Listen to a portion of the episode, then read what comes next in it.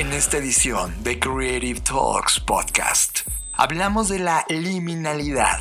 ¿Qué es? ¿Y por qué la digitalización, las redes sociales, la inteligencia artificial y el metaverso están cambiando lo que significa ser humano? ¿Qué son los backrooms? Visitamos uno y te contamos todo. Y te recomendamos un app que te permitirá conocer mejor tus emociones. Disfruta esta edición de Creative Talks Podcast. Black Creative Intelligence presenta Estamos viviendo la disrupción más grande de la historia de la humanidad, una en donde la creatividad y el desarrollo tecnológico son el centro de una revolución que lo cambiará todo, y tú la estás liderando. Bienvenidos a esta ruptura del espacio-tiempo llamada Creative Talks Podcast. Creatividad, innovación, diseño, negocios y futuros. Con Fernanda Rocha y John Black. Un podcast de Black Creative Intelligence presentado por Blackbot, Black School y Black. Creative Talks Podcast. Hola, ¿qué tal? ¿Cómo están? Bienvenidos a Creative Talks Podcast, el podcast donde hablamos de creatividad, innovación, diseño, negocios y futuros. Como cada semana me acompaña John Black, a quien le doy la bienvenida. Fernanda Rocha, ¿cómo estás? ¿Y cómo estás tú que estás escuchando este podcast? Gracias por estar aquí en esta línea espacio-tiempo compartiendo estos contenidos que traemos para ti en este podcast semanal. Y si es tu primera vez, bienvenidos a Creative Talks. Tema de la semana. Este es el tema que nos robó totalmente la atención. Tema de la semana en Creative Talks Podcast. El día de hoy vamos a hablar de algo que nos parece muy importante y que a pesar de que es un reporte que se publicó a mediados del año pasado, no queremos dejarlo pasar por la trascendencia que tiene, por el contexto y el concepto que utiliza. Primero, para hablar de este reporte, tenemos que decir el título, cómo se llama. Se llama New Horizons in Digital Anthropology. Nuevos horizontes en la antropología digital. A mí en lo particular la antropología digital me parece un tema fascinante. De hecho, siempre he pensado que si en este momento decidiera otra vez que estudiar, me iría a estudiar antropología y luego antropología digital. Pero bueno, ante esa situación no tengo cuatro años disponibles de mi vida, entonces he estado tratando de estudiar y aprender de manera autodidacta y por eso es que llegué a este reporte. Este reporte que hizo el Live Center y la UNESCO habla sobre un concepto que me parece que describe de verdad totalmente el momento que estamos viviendo. El término que utilizan es liminalidad. Si tú que estás escuchando este podcast nunca antes habías escuchado esta palabra, bueno, vamos a platicar un poco de qué es y de dónde viene. La liminalidad o liminaridad, que también se puede decir así, significa no estar en un sitio ni en otro. Es estar como en un umbral entre una cosa que no se ha terminado de ir y otra que no ha terminado de llegar. El concepto me parece brutal porque durante décadas, Fer, cuando sobre todo la parte digital comenzaba a llegar al mundo, por ahí de mediados de los noventas, cuando Internet como concepto permite esta entrada comercial, uno de los grandes debates sociales que nos daba en ese momento la sociología era de, oigan, ¿qué está pasando con el humano?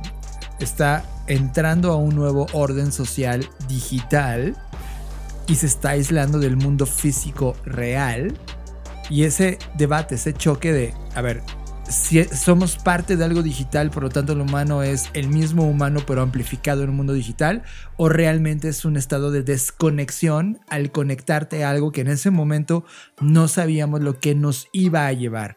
Hoy estamos tres décadas después y creo que este concepto describe exactamente esa transición. Este concepto, a pesar de que suena muy novedoso, es un concepto que fue acuñado en 1909. O sea, chequen ya, tiene bastantes años. Y lo acuñó el etnógrafo Arnold van Gennep o Gennep. Y lo que él decía, o el trabajo de investigación que él hizo, eh, escribió un libro que en español sería Ritos de Paso, en donde identificó las diversas categorías de ritos y distinguió entre aquellas que resultan en un cambio de estatus para un individuo o para un grupo social y aquellas que eh, representan transiciones en el paso del tiempo. Es decir, estudió esto que tú mencionas, ¿no? qué tanto eh, se tiene que hacer o cuáles son los ritos de paso para que una persona sufra un cambio en esa transición o incluso una sociedad lo sufra. Y es brutal, o sea, trato de imaginarme el momento político, económico, tecnológico, social que estaba viviendo. O sea, venía, por ejemplo, de, del descubrimiento y ya masificación de la prensa escrita. Claro. Venía de, la, de la radio como medio de comunicación masivo y estaba viviendo la fase de industrialización y, ojo, uno de los momentos de mayor descubrimiento a finales de los 1800, inicios de los 1900 y él estaba viendo en carne viva esta transformación que estaba viviéndose en la sociedad de un paso a otro que estaba en ese momento industrializándose gracias a la tecnología que estaba ocurriendo. Y ojo, todavía faltaba que viera la transición hacia lo que sería 20 o 30 años después, el origen de la televisión que se convirtió en el medio masivo.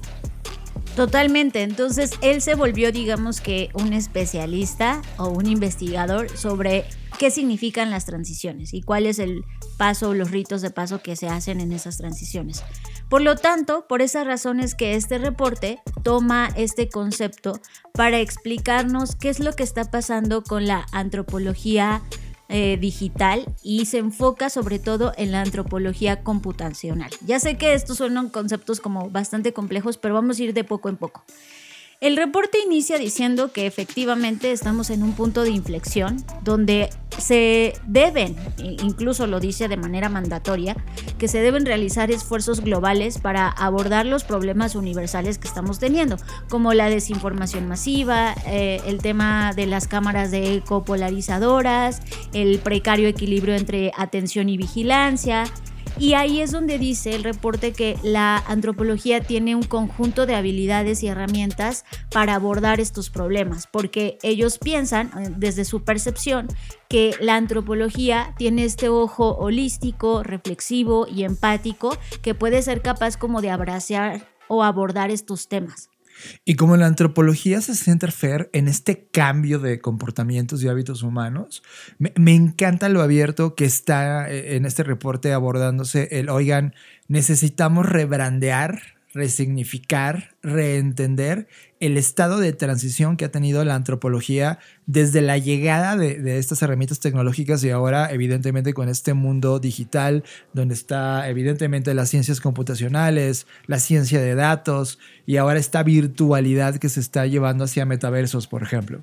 Sí, eso es lo que me gusta, que ellos encuentran un punto de transversalidad que tiene la antropología en donde evidentemente por un lado aceptan que hay nuevas personas en la antropología que no necesariamente son antropólogos, por ejemplo habla de innovadores digitales que se han metido o que intentan estar dentro de la antropología encontrando nuevas formas de utilizar la tecnología, porque al final del día, como bien lo mencionaste, todas estas tecnologías están alterando nuestros comportamientos de alguna manera u otra. Entonces, todo lo que tiene que ver con inteligencia artificial, microdatos, macrodatos, pues evidentemente devenga o trae consigo problemas de desigualdad, de salud, de sostenibilidad, etc. Recuerdo cuando en las últimas dos décadas, Fer, porque tú, tú y yo provenimos de, sobre todo de marketing digital y prácticamente fuimos evangelizadores de la palabra digital si, hubiera una práctica, de, no sé, de una religión hacia lo digital, tú y yo éramos practicantes de eso. Y nos tocó en la práctica profesional sostener los primeros ejercicios, porque realmente no había un manual o no, había, no se había hecho sofisticado de poder analizar los comportamientos culturales de ciertas tribus o comportamientos humanos dentro de Internet. Y muchas de las marcas eh, justo estaban tratando de entender cuál era ese comportamiento del nuevo consumidor o del nuevo usuario o del nuevo prosumer. Y es justamente cuando estos estudios digitales antropológicos, que en ese momento le llamábamos etnografía o netnografía, que ya hablaremos un poco más de eso, comenzábamos a, a en pañales a recopilar la data para poder sacar los fundamentos del comportamiento ritual de ese grupo en particular, lo cual Fer me recuerda mucho estos estados larvarios y quizá el último más importante que hicimos hace tres o cuatro años para marcas importantes, tratando de dosificar ese entendimiento de ese ser humano conectado en red. Qué bueno que lo tocas desde ese punto porque justo también otra de las cosas que destaca el reporte y me parece muy valioso es que tanto la UNESCO como el Centro LIB, que son quienes hicieron este reporte, están convencidos de la necesidad que existe de un esfuerzo global para llevar más innovación digital a las metodologías y herramientas antropológicas, porque creen que esto eh, puede ayudar a descubrir conocimientos que pues a lo mejor antes no podíamos porque no había ese nivel de alcance, sobre todo pensando a nivel global, pero también a nivel local.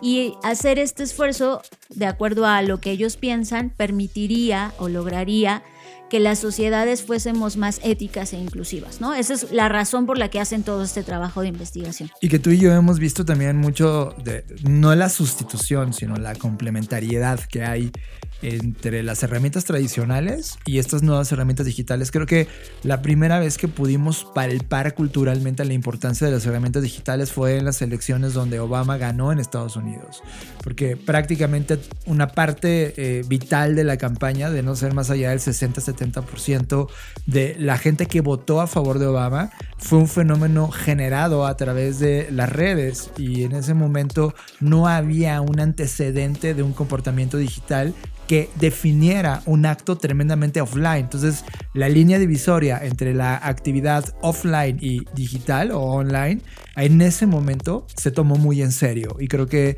eh, eso al día de hoy, desde ese instante, el día de hoy, no ha hecho más que madurar y nos ha dado ejemplo tras ejemplo de esos comportamientos que justo en ese punto es donde entra la innovación y por esa razón estamos hablando de esto en este programa.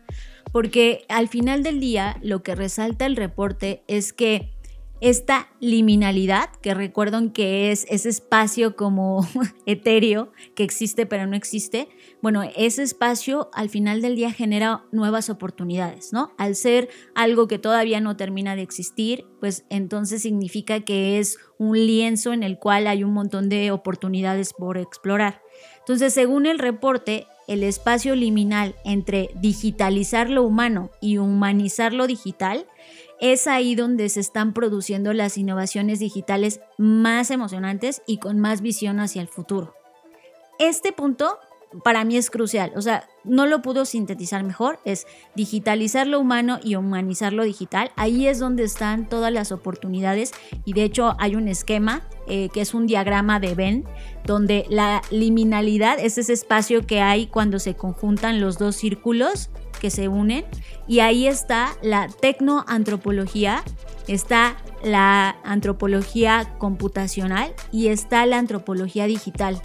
Y del lado derecho del círculo está humanizar lo digital, que tiene que ver con la ética de los datos, eh, la ciencia de los datos, incorporar eh, TIC data, que es como microdata o datos pequeños, digámoslo así, y también está la antropología cuantitativa. Entonces, de ese lado tenemos toda esta oportunidad de humanizar lo digital y me parece muy pertinente que este reporte abarque todo el tema ético, ¿no? Que mucho se ha dicho en los últimos años, en donde no existe eh, esta, pareciera que no existe, porque sí se ha hecho trabajo, pero pareciera que no existe porque las grandes compañías, pues esto no les importa, ¿no? Me refiero a las grandes compañías tecnológicas. Y del otro lado, del lado izquierdo, tenemos digitalizar lo humano, que ahí es donde entra la etnografía digital o netnografía y el TIC Data. El TIC Data, para intentar explicarlo de manera muy sencilla, son datos pequeños que no necesitas realmente estar conectado, sino que puedes observar en fuera de línea. Por ejemplo, algo de TIC Data es que si tú hoy, estando en México sobre todo, vas a un mercado, te vas a dar cuenta que ya casi nadie vende discos eh, de música, ¿no? Ahora la música viene en memorias USB. Eso no lo sabrías en un análisis de macrodatos, ni no, eso lo tienes que salir a vivir. Entonces eso es TIC Data. Y me gusta que de ambos lados está, porque es algo que yo siempre intento como sembrar tanto con los clientes como en los trabajos que hacemos, donde no todo está en internet y hay que aceptarlo. En primer lugar, porque obviamente todavía no todas las personas están digitalizadas y porque además con esto que tú decías al inicio, John, de este mediado que teníamos de que Internet nos iba a desconectar del mundo, realmente no ha pasado. Ha pasado en algunas cosas, no lo voy a negar, pero no es que ahora todos estemos zombies conectados, ¿no?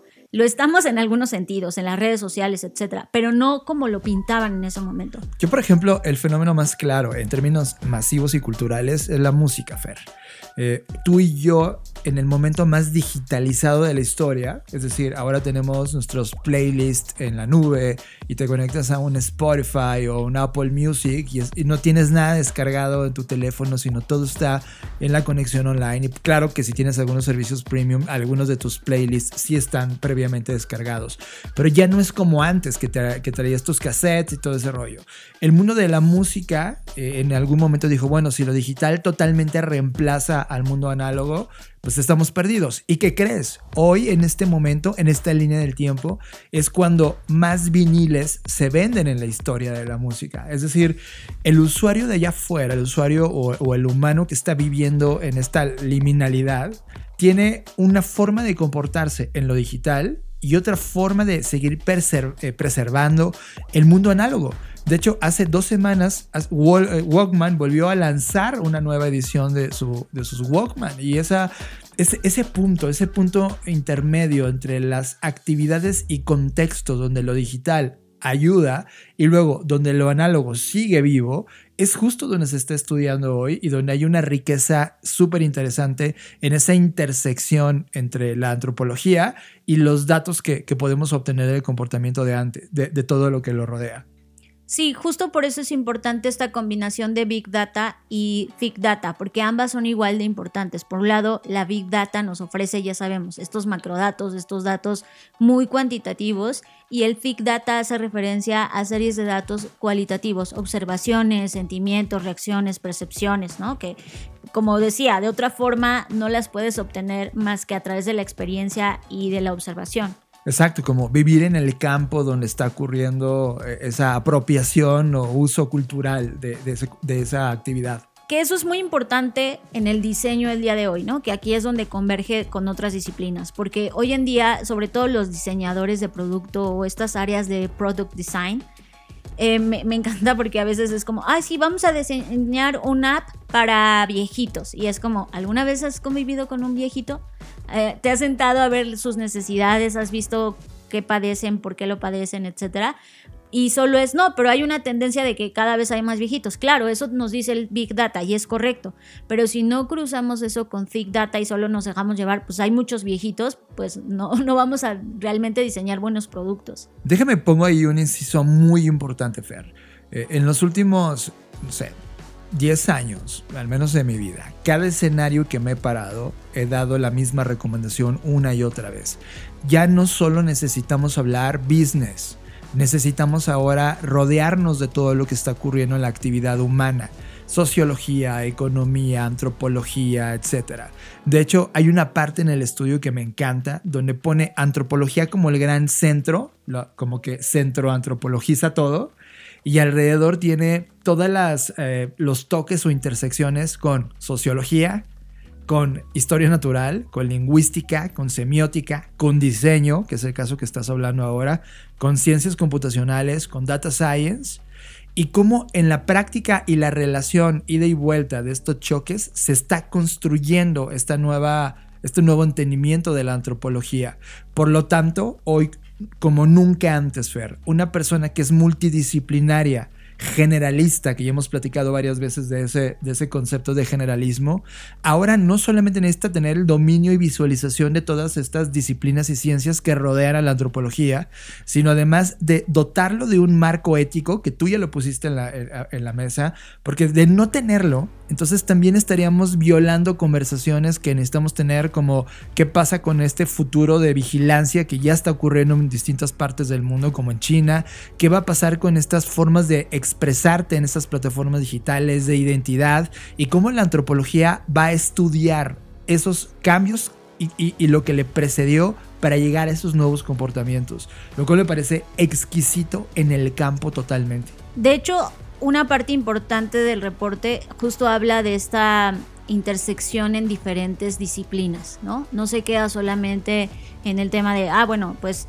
quienes deberían estar ocupados de esto son los antropólogos. No, por supuesto que lo son porque es parte de su disciplina, pero también habla sobre cómo eh, otros grupos de trabajo, diseñadores, innovadores, etcétera, pueden comenzar a reflexionar sobre estas herramientas porque además son usuarios también de estas herramientas, ¿no? Entonces, en este proceso de oportunidad que ellos ven, que es un constante ir y venir, en donde debe haber una retroalimentación entre antropólogos, entre personas como científicos de datos, eh, diseñadores, etcétera, para poder aprovechar como ese punto borroso. Y también algo que me gusta del reporte es que no cae en el, ay, bueno, ahora todos somos antropólogos, ni mucho menos, simplemente abarca nueve puntos que son insights importantes porque el reporte es muy realista, o sea, no tampoco como que se engaña a sí mismo diciendo esto es lo común, ¿no? Habla de nueve insights que quiero mencionar. El primero de ellos es, este es un estado de transición, o sea, no ha terminado. Estamos en ese proceso en donde se digitaliza lo humano y se humaniza lo digital. Y, y quizá lo vamos a estar constantemente, es decir, no va a haber como un final tal cual. Dos, se percibe de manera diferente entre regiones y sectores.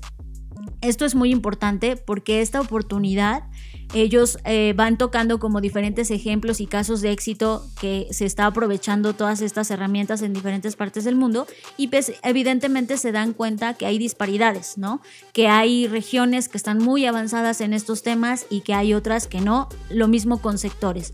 Hay sectores que están mucho más pegados a la tecnología que por supuesto quizás para ellos es más sencillo y otros que no tanto. Tres, está sucediendo en este espacio borroso entre disciplinas. Eh, y ahí es, digamos que interesante, porque cualquier persona, es decir, ahora mismo tú que estás escuchando este podcast, no importa cuál ha sido tu profesión o inclusive si tienes una carrera tal cual, tú podrías entrar en este espacio de oportunidad aprendiendo sobre todos esos temas que estamos compartiendo.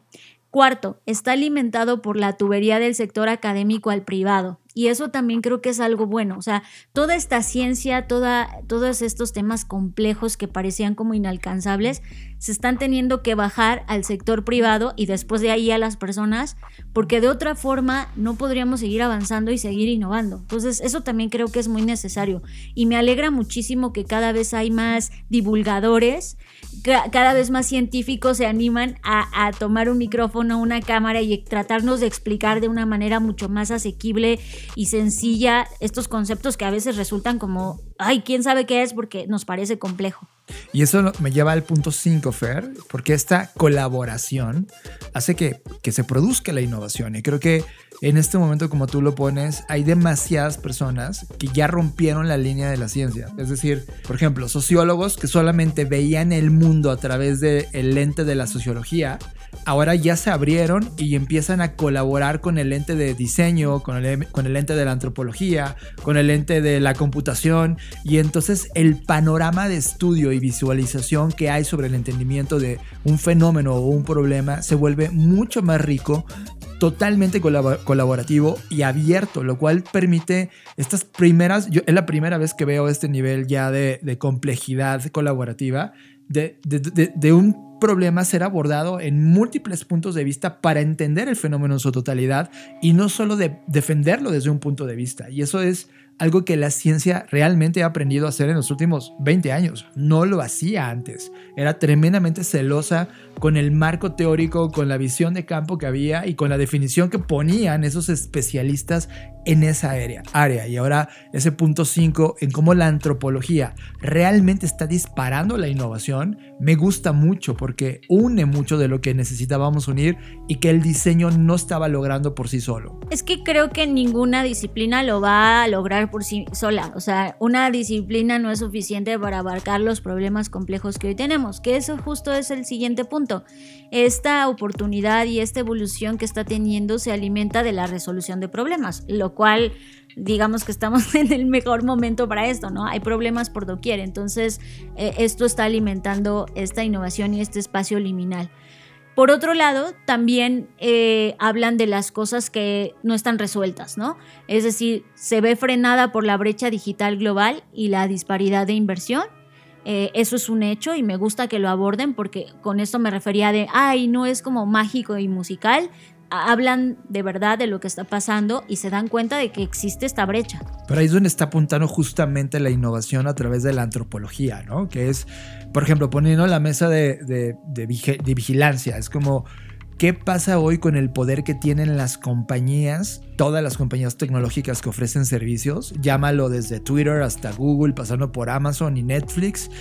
¿Qué hacen con nuestros datos? Y la antropología está empezando a señalar eh, hacia dónde tendríamos que movernos, dónde tendrían que moverse las reglas para justamente no solamente hacer ganadores a unos cuantos, sino hacer que esta división de cultura digital que hoy existe y que es tremendamente marcada comience a literal democratizarse el acceso y el entendimiento del uso de estas plataformas. Y es ahí donde la antropología pone un warning, pone una descripción y nos ayuda a entender al ciudadano común, al humano común que, no tiene igual nada que ver con tecnología en su entendimiento, pero que sí la usa, a entender de otra forma y a meterte en una profundidad más interesante de entendimiento de esa tecnología, lo cual me parece esencial para el humano del futuro, para poder llevar a la humanidad a un término correcto y tremendamente eficiente en el uso de estas tecnologías. Y por último, deja este último punto de esperanza, donde dice que su viaje apenas comienza, es decir, que si bien estas colaboraciones y estas innovaciones se han venido trabajando en los últimos años, pues ellos creen que todavía hay un montón de campo que explorar, cosas que colaborar, que colisionar. Y también me gusta que después de estos nueve puntos que se abordan a lo largo del tema y que obviamente los aborda de una manera más profunda, también habla de las regiones, es decir, si ustedes están en Latinoamérica y quieren enfocarse como qué está pasando en Latinoamérica y el Caribe ah, respecto a esto, bueno, hay una parte donde abordan ese tema y pues justo es ahí donde se dan cuenta que existe sí una disparidad, pero pues esto también creo que para nosotros como latinoamericanos es una oportunidad, o sea, seamos de los primeros que aborden esto, ¿no? Aprovechemos esta intersección, comencemos a colaborar con otras disciplinas, con otros profesionistas, creo que ahí es donde está la oportunidad, en lugar de decir, ay, pues qué triste, aquí en Latinoamérica no hay tanto, bueno, pues si no hay tanto, entonces hay que ser nosotros esas personas, creo que algo interesante que, que tienen las herramientas digitales, ¿no? En la mañana estuvimos conectados con Colombia y había personas conectadas de muchas partes de Latinoamérica y me da mucho gusto porque veo que sí tenemos hambre, sí hay hambre de estos temas, sí hay una intención de cambio y que creo que este reporte nos muestra que hay toda un área de oportunidad y me encanta este concepto de liminalidad que nos permite entender que las cosas todavía se están creando y nos permite reflexionar sobre las herramientas y cómo les estamos dando uso. Y me encanta, Fer, eh, subiéndome un poco a la conclusión que estás poniendo en la mesa y voy a leer textual. Este documento crea un espacio, casi, casi una invitación, Fer, a la innovación y entender estas tendencias que están ocurriendo alrededor de las innovaciones digitales que les parecen muy interesantes y verlas con esta visión de futuro y cómo estos algoritmos combinados, novedosos y computacionales eh, pueden ayudar a crear una visión de la tecnoantropología y abre oportunidades para educar a toda una nueva generación de profesionales y yo pondría aquí también académicos eh, que estén capacitados de forma digital y antropológicamente para entender los comportamientos que como humanidad estamos haciendo. Creo que al final no solamente la vida humana tiene que ver con política, economía y sociedad, sino con todas estas intersecciones. Y ahora con estos saltos que vamos a tener, esta curva de adopción que vamos a tener hacia mundos metaversicos, donde justo viene la realidad aumentada, la realidad virtual, donde vienen estas realidades mixtas y luego el estado de maduración final hacia el metaverso, si no resolvemos al inicio estas, estas discusiones de tres décadas de, de mundo digital, no vamos a poder llegar a una maduración interesante en las siguientes tres décadas, que es el camino que nos va a llevar a, nos va a, llevar a verdaderos mundos eh, metaversicos digitales, donde la antropología digital va a ser tremendamente importante. Entonces creo que ahora se están poniendo estas bases y este, este reporte invita justo a esa discusión. De hecho, al final, a modo de sugerencia, comparten una serie de acciones que ellos ven necesarias hacer están divididas en tres categorías, que es eh, el talento global y el alcance que tenga esto a nivel global, el tema del currículum dentro de la educación como parte activa de estos temas y por último la innovación y tecnología o las herramientas en innovación y tecnología. Voy a mencionar algunas, obviamente no todas porque nos tardaría más, pero sobre todo en la parte de educación, que a mí es donde más pues, me interesa y ellos proponen desarrollar cursos de métodos mixtos con un enfoque en la interdisciplinariedad en lugar de un enfoque estrictamente antropológico, hablando de la, de la disciplina como tal, ¿no? Entonces me parece perfecto, ¿no? Que, que propongan esto y que además propongan que se aproveche el diálogo y mejore la cooperación entre investigadores, expertos y profesionales para unificar y para expandir el alcance de los laboratorios académicos y think tank globales. ¿no? Entonces invitan a que pues, las escuelas y todas las instituciones educativas y los entes regulatorios de la educación pues, se abran a estos métodos mixtos. Por otro lado, también eh, proponen encontrar formas de unir a la diáspora antropológica y crear espacios compartidos o un vocabulario compartido que nos pueda poner a todos como en un mismo base o conocimiento, ¿no? Porque a veces la antropología pues tiene conceptos como muy particulares que a lo mejor no todas las personas entendemos.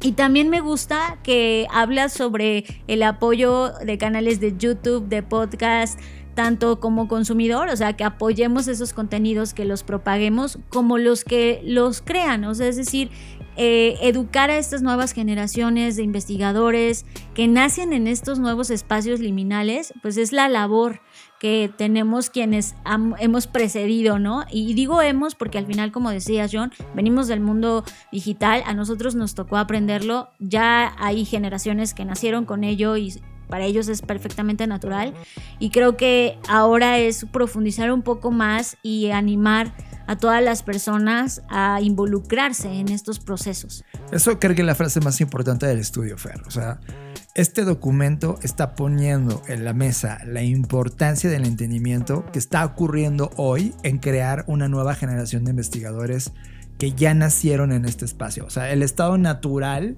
es el estadio, el estado liminal de ellos. Ellos, ellos ya, ya no logran detectar qué es digital y qué no lo es. Eh, para ellos es un estado continuo del ser humano y ese nuevo estado necesita ser analizado y sobre todo llevado a un desarrollo de herramientas tecnológicas, un pensamiento de innovación que nos acerque a desarrollar desde el punto de vista de la antropología un mejor escenario para los humanos y el bien público y común.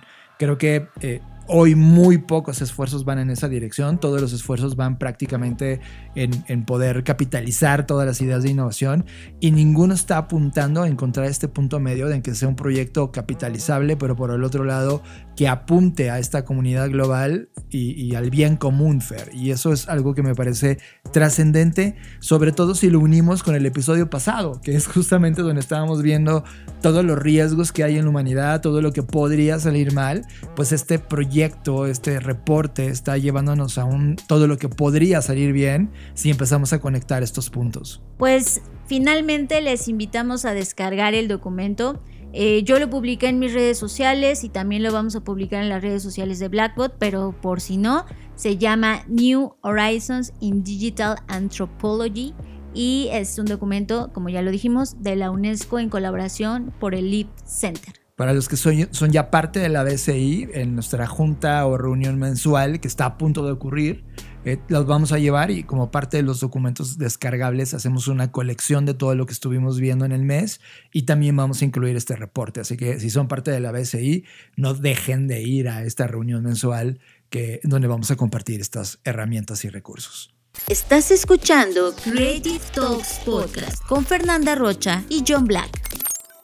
Fer, y bajándonos un poco del nivel de alta reflexión que teníamos, ahora quiero pasar a un tema más superficial y casi, no sé, sensación, sensacionalista, pero, pero... fíjate que no lo es tanto porque sigue la idea de estos espacios liminales, nada más que llevado a otro lugar. Claro, les tengo que contar de qué va. El sábado, si no me equivoco, este fin de semana, fue el sábado, de sábado a domingo, si no me equivoco. Desperté en la mañana y usualmente Fer y yo nos volteamos a ver y decimos, ¿qué soñaste? O algo así, ¿no? Porque deben, deben de saber que los sueños que tenemos son eh, excepcionalmente divertidos e increíblemente fantásticos. Y en esta ocasión yo me levanté feliz y dije, Fer, un sueño de niño lo volví a tener. Y tenía un sueño recurrente cuando era niño y me encantaba estar en ese lugar. El sueño es esto, y probablemente aquí comienza a encajar un poco contigo, sí, tú que estás escuchando este podcast. Mi sueño era, siempre entraba a una especie de sueño donde era un edificio más o menos de una arquitectura tipo los 70s. Así imagínate un edificio de estos altísimos, era muy alto, claramente muy alto. Y de repente ya estaba dentro del edificio. Y dentro del edificio eran cuartos tremendamente amplios. Eh, como, como estos cuartos de, donde trabaja la gente de oficina, pero, pero en ese ambiente de los 70s. Y de repente, en ese ambiente de cuartos, eh, comenzaba a llenarse de agua y, de repente eran toboganes. Y yo me dejaba ir con el flujo del agua cuando era niño, en mi sueño de niño, yo visitaba ese lugar. Y me dejaba y me dejaba ir y, me llevaba cuartos nuevos que eran como niveles que estaban abajo. Evidentemente si yo me aventaba de arriba para abajo, pues esa cosa iba bajando. Y había cuartos que eran amplios, habría lugares de descanso donde inclusive el agua ya se calmaba y te podía salir del agua y seguían siendo estos ambientes como de oficina. Eh, había unos lugares que sí tenían luz, otros eran, eran cerrados totalmente pero con el agua fluyendo. Y de repente me seguía y seguía y seguía hasta que llegaba al fin como del tour del agua o del tobogán y como niño volví a repetir la experiencia. Me encantaba ir a ese lugar, ese sueño me encantaba. Pero ahora de adulto, y ya tenía bastante, o sea, yo creo que tenía década y media que no había regresado a ese lugar. Cuando le dije a Fer, Fer, regresé a ese lugar, la cara de Fer inmediatamente de, no, John, te vas a cagar, ¿no? Fue la palabra que usó yo de, pero ¿por qué si está súper divertido? Y Fer me habló de un concepto que son los backrooms, Fer. bueno, si usted ya es frecuente de este eh, podcast, sabrás que a mí me encanta todo lo que tenga que ver con teorías de conspiración en Internet, porque siento que eso dice mucho de las personas, ¿no? Y siento que eso dice mucho de nuestros comportamientos sociales. Y hablando de temas de antropología digital, yo la verdad es que invierto mucho, aparte de mi tiempo, haciendo estas investigaciones, solo porque sí, por el mero placer de hacerlo.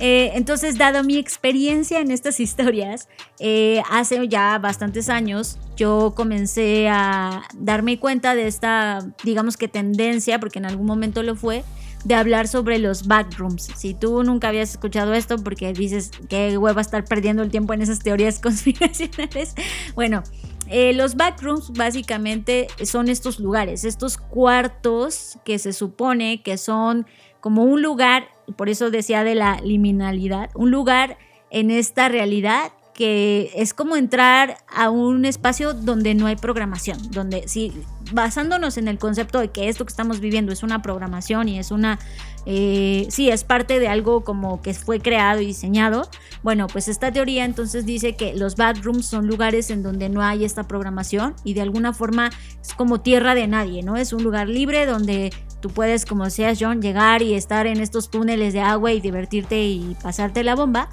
pero la teoría del bathroom o esta creepypasta, como también se le conoce en internet, es que no solamente está ese piso, se supone que este lugar eh, es el piso 33. Eh, pero. O sea, donde yo estuve es el piso 33. Ajá, es el. Bueno, no, es piso, pero llaman nivel 33. ajá, el nivel 33 que se llama sublimidad que es donde está el agua y puedes estar ahí como divertido, pero hay otros niveles que son más oscuros. Hay niveles, por ejemplo, donde son pasillos como si fuera, eh, ¿saben como cuál? Como la película eh, del resplandor. Ajá.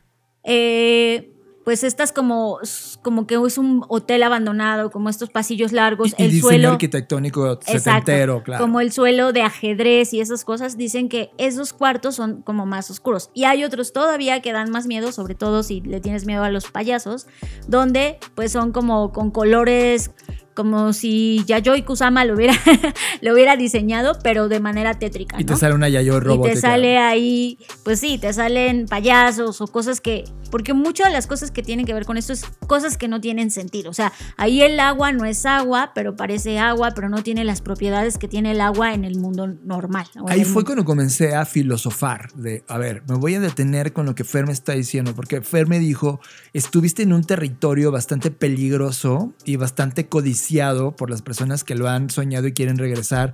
Yo regresaba a placer cuando era niño, pero te, digo, tardé década y media en regresar ahora siendo adulto. Y siendo adulto me di cuenta de todos estos sublugares. Por ejemplo, dentro de los pasillos de agua, o sea, imagínate tú que estás dentro de ese edificio y en lugar de, estar seco, está lleno de agua como si fueras a un tobogán, pero de repente había una zona, una orilla que apuntaba a una espiral, Fer, que era todo oscura. Entonces el flujo del agua te, te podía empujar hacia ese lugar. Y yo trataba como decían, ay, no, no me gusta, yo quiero irme por el otro lado. Y me empujaba yo hacia donde estaba el flujo que Digamos que nadabas. Tú hacías un esfuerzo por nadar hacia el otro lado. Exacto. Pero ahora que lo dices, ahora que ya soy adulto, ¿no?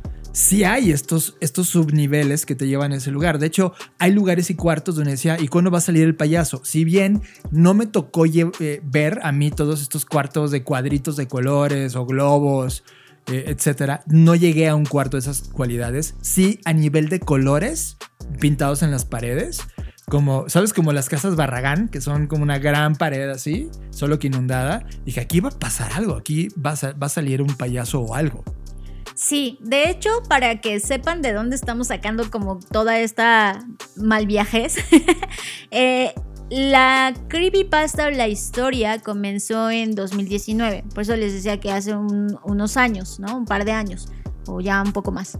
Eh, y surgió en un foro donde alguien dijo, oigan, publiquen fotografías que, que, nos hagan sentir algo, ¿no? Que nos hagan sentir miedo, que nos hagan...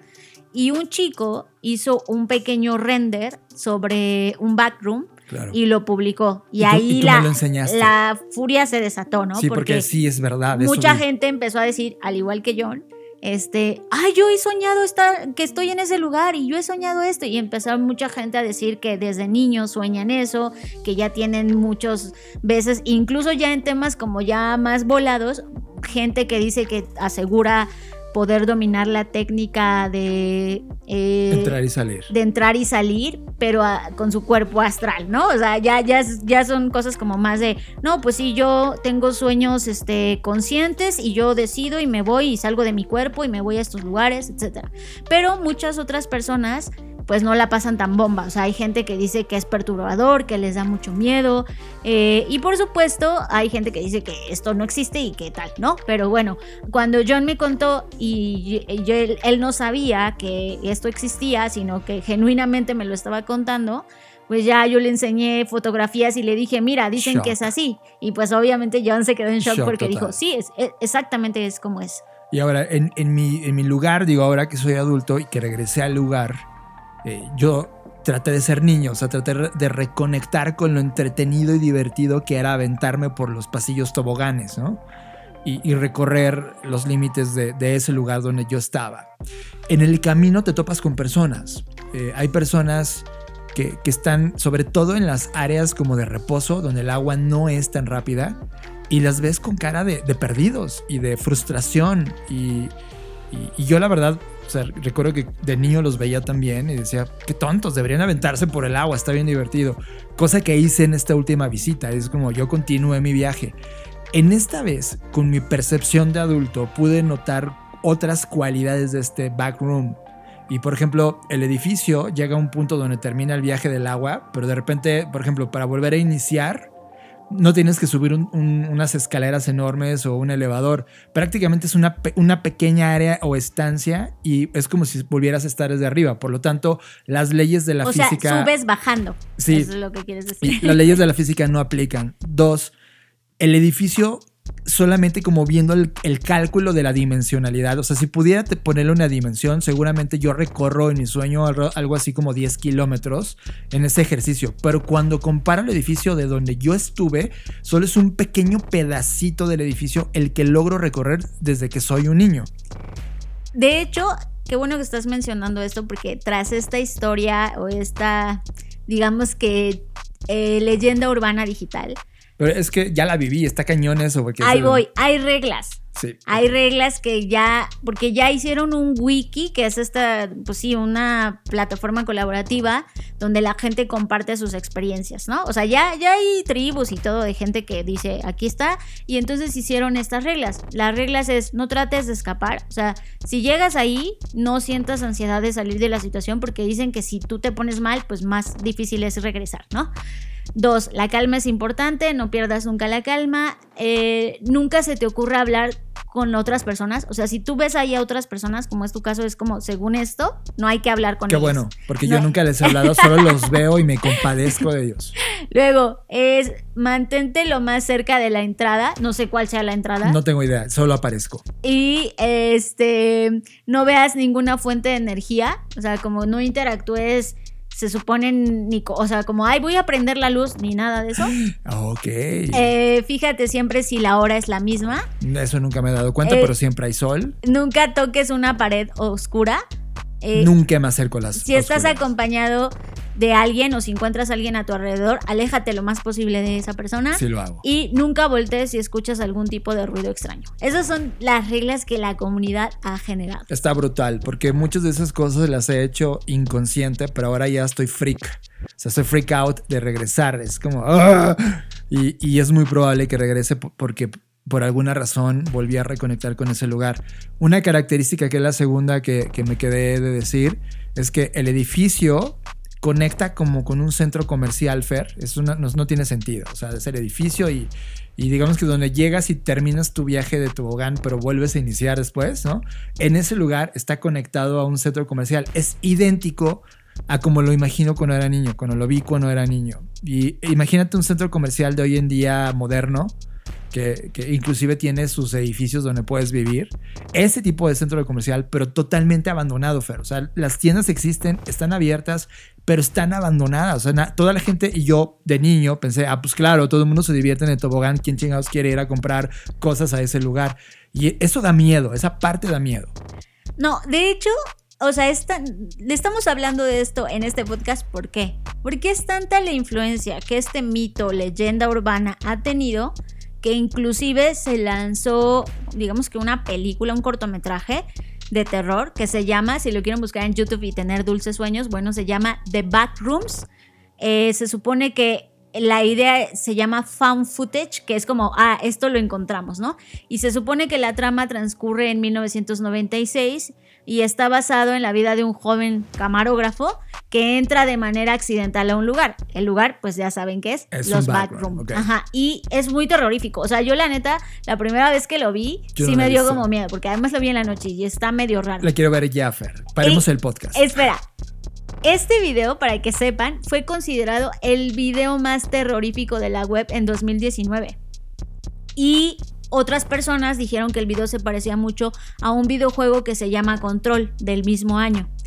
Y de hecho, ya nada más para que sepan, este, la serie de Severance, de la que ya hemos hablado acá, Ajá, pues se ha basado en, en, en términos de cómo está diseñado, en este tipo de lugares, ¿no? O sea, que Severance es este lugar de oficinas donde está una persona, etcétera. ¿Quién no ha visto pasillos, sí. Entonces, este, el creador de este cortometraje que les digo ha subido otros videos eh, que no están de manera cronológica. Uno se llama La Tercera Prueba, otro se llama Primer Contacto, otro se llama Personas Desaparecidas, Video Informativo, etc.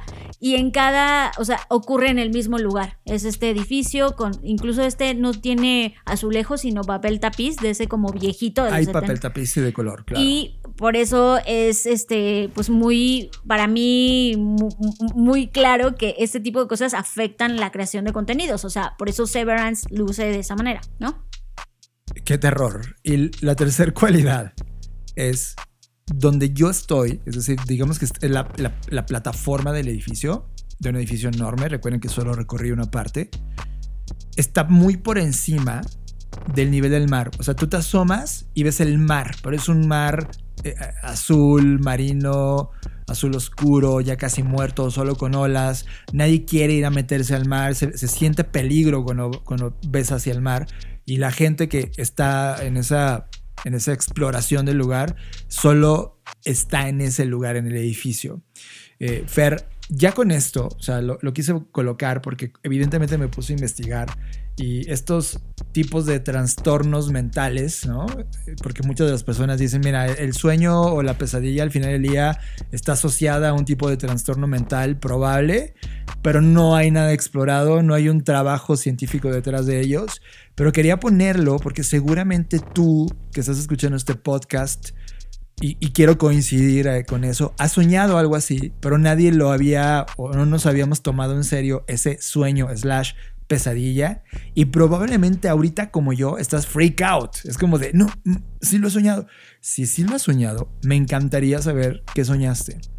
Y si no, no te obsesiones, porque ahora con todo lo que sé, es como, tengo miedo de regresar y entonces que me seduzca ir a estos lugares no explorables y, me tope con una muy mala experiencia. Hasta el día de hoy, Fer, ha sido puro placer y entretenimiento. Y de hecho, cuando se acaba el sueño, siento nostalgia y como, ah, yo quiero más.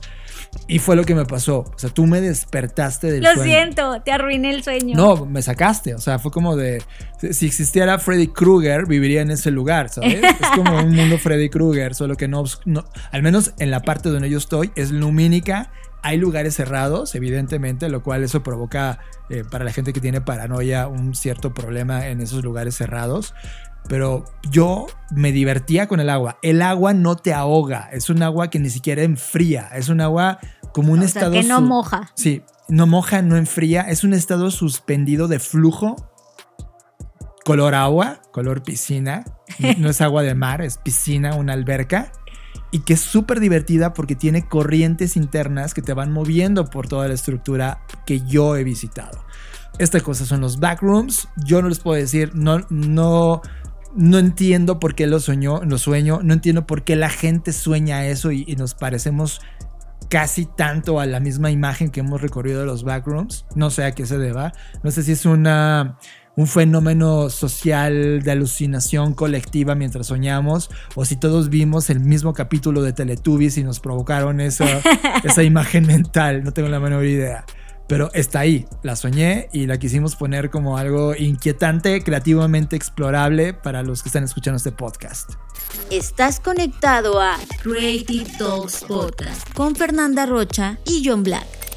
Bueno, ahora vamos ya, ya salimos de estas backrooms y vamos a un tema un poco más serio que tiene que ver con el bienestar mental que sabemos que es una tendencia que está aquí, que va a seguir eh, extendiéndose los próximos años no solo porque enfermedades como la depresión y la ansiedad siguen creciendo, sino también porque afortunadamente cada vez hay más personas preocupadas y ocupadas por su bienestar mental, ¿no? Sabemos que hay muchas barreras eh, y el otro día eh, leía una reflexión que alguien hacía sobre esta frase que se ha popularizado de, ay, pues ve a terapia, ¿no? Y mucha gente decía, pues no es que no quiere ir a terapia, es que no es asequible ir a terapia, ¿no?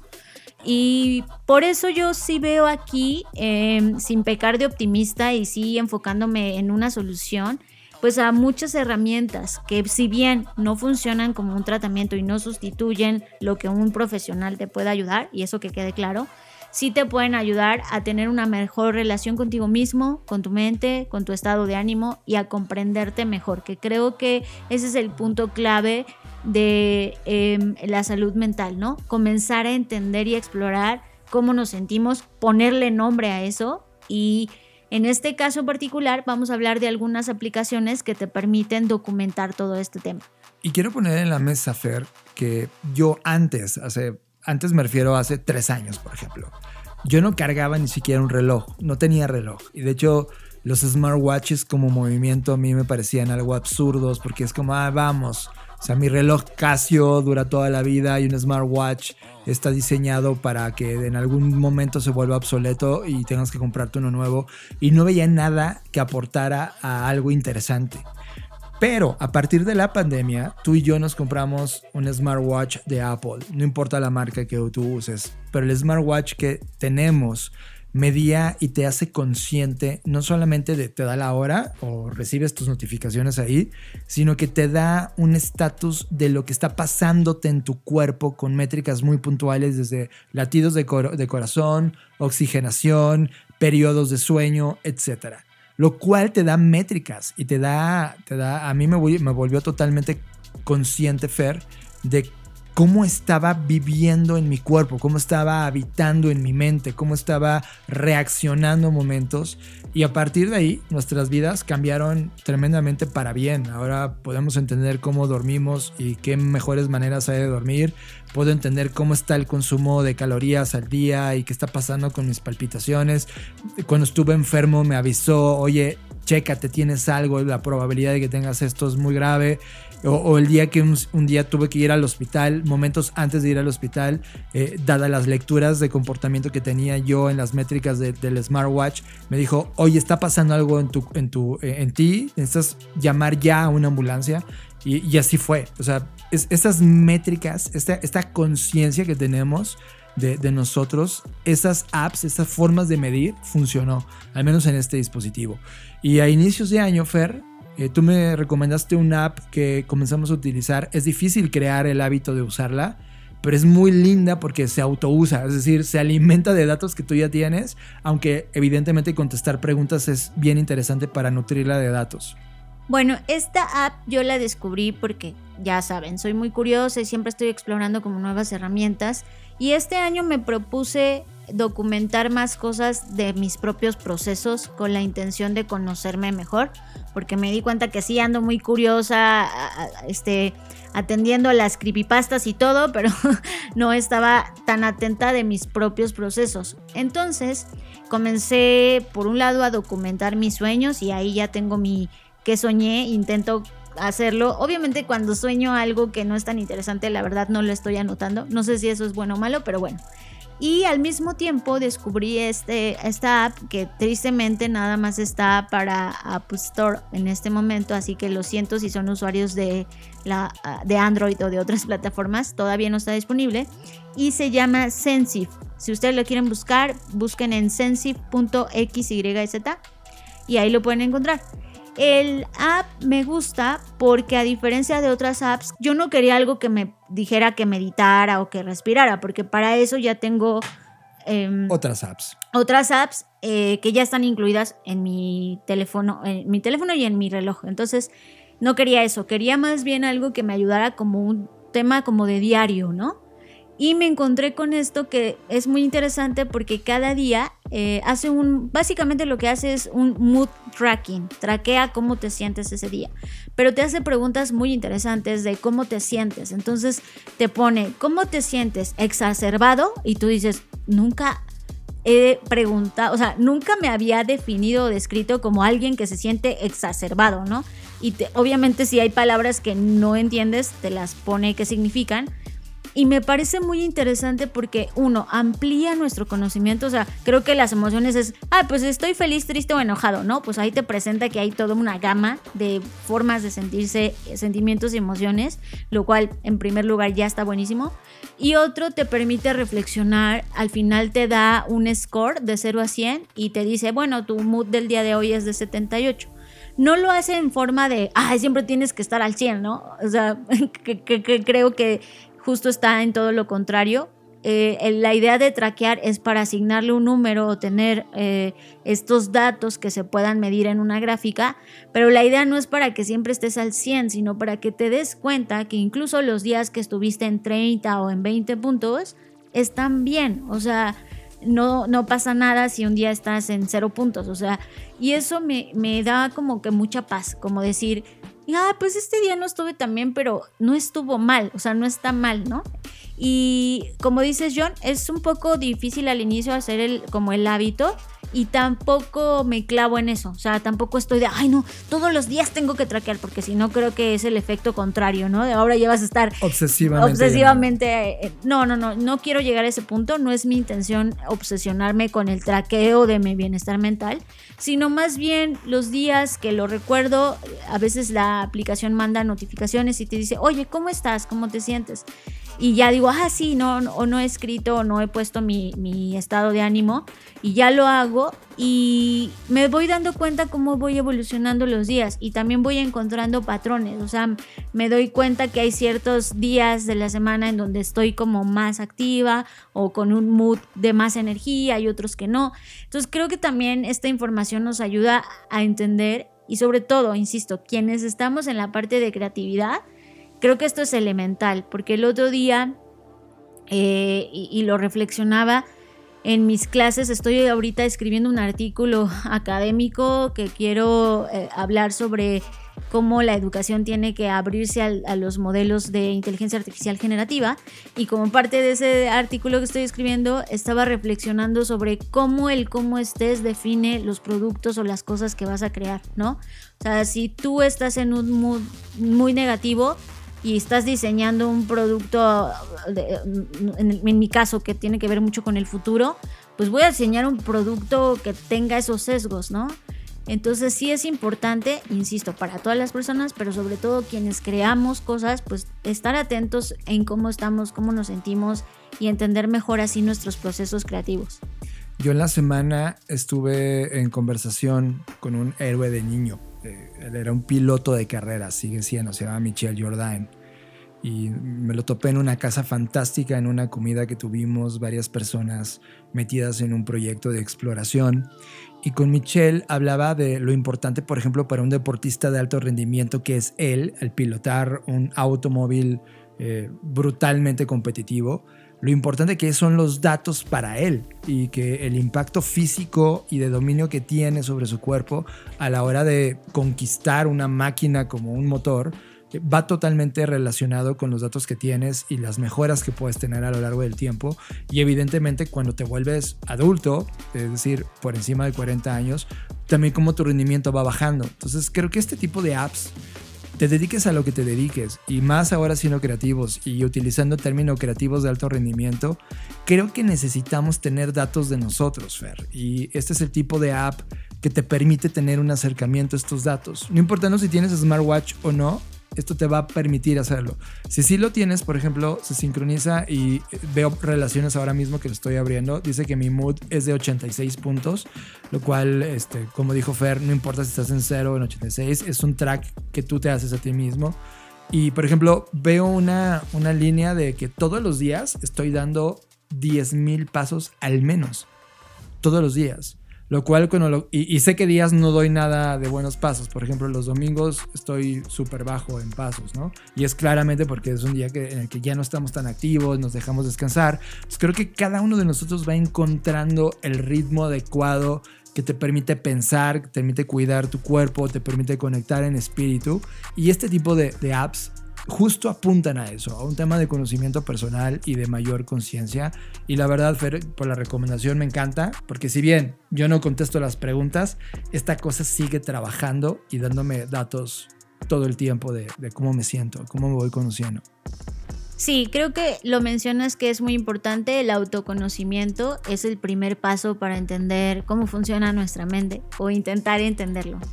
Ah, pues creo que con esto terminamos, John, con esta recomendación de esta app. Si ustedes usan otras o conocen otras, pues también compártanlas para saber eh, si son usuarios de Android, qué alternativas tienen, qué alternativas usan. Estamos atentos en nuestras redes sociales. Escuchas Creative Talks Podcast con Fernanda Rocha y John Black.